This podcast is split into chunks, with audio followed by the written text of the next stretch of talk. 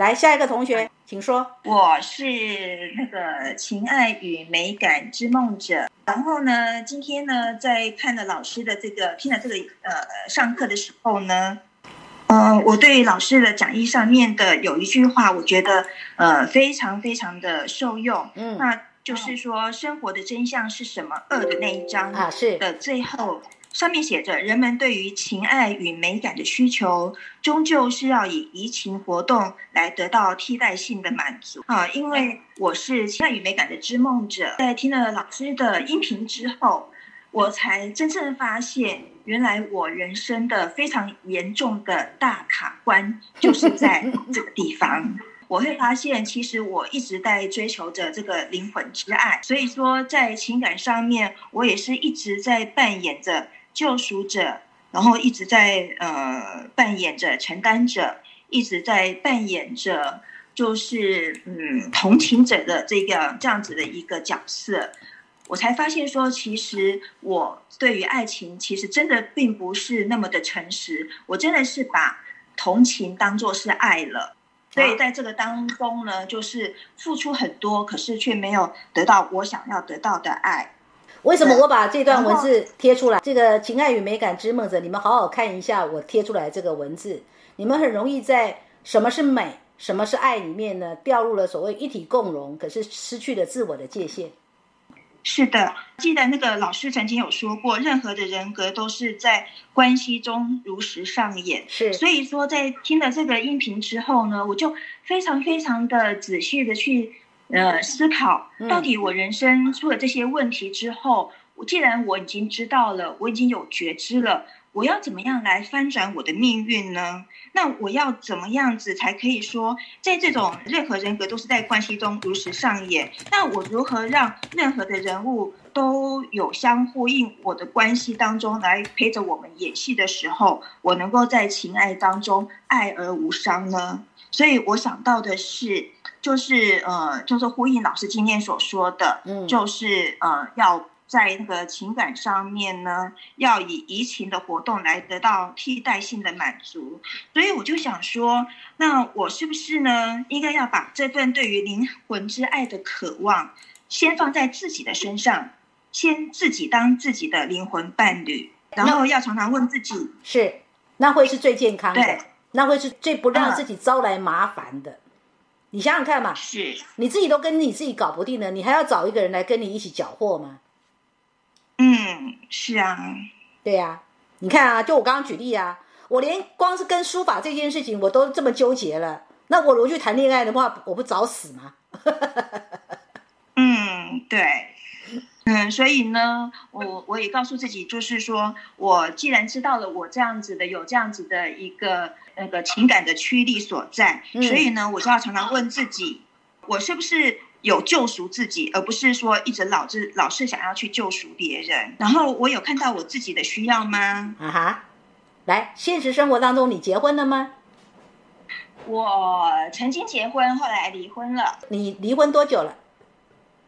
十年了吧？因为你经历过婚姻，然后你也在单身十年，那我想十年。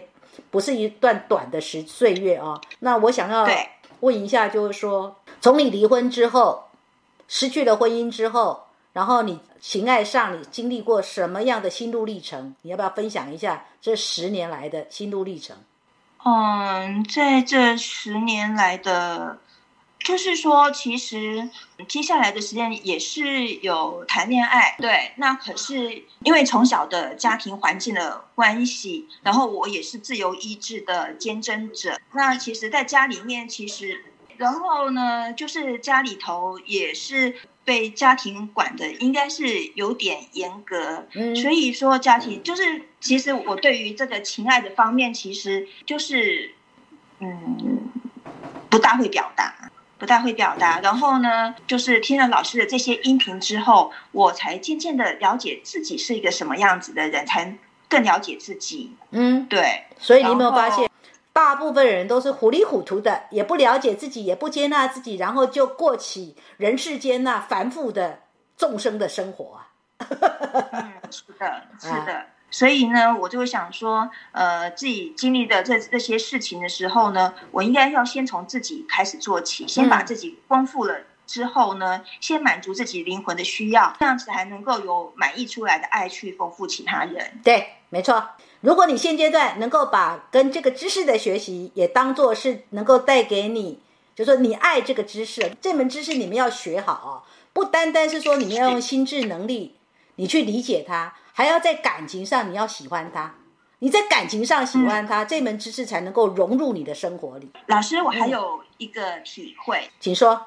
就是我看到了老师的这个投影片，他说友善、宽容。过尽即过的爱，然后呢，我就想到说，其实我这个情爱与美感之梦者的这个人格的驱力，嗯，会让我有那种就是说，呃，有就是想要去救赎啊，想要去去付出。但是我想到说，这样子的情形呢，我有这样子的救赎之爱、责任之爱跟同情之爱，是否说在这样子的情爱关系当中，我也阻碍了别人的成长？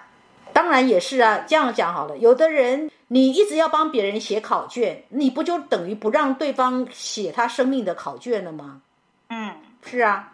好像我这样说，为什么我教课的模式，你们有没有发现我教课的模式，我把二分之一的责任丢给学生了？嗯，可是不是我不负责哦，是我很负责。我等同把二分之一的东西叫你们自己课前就要准备好。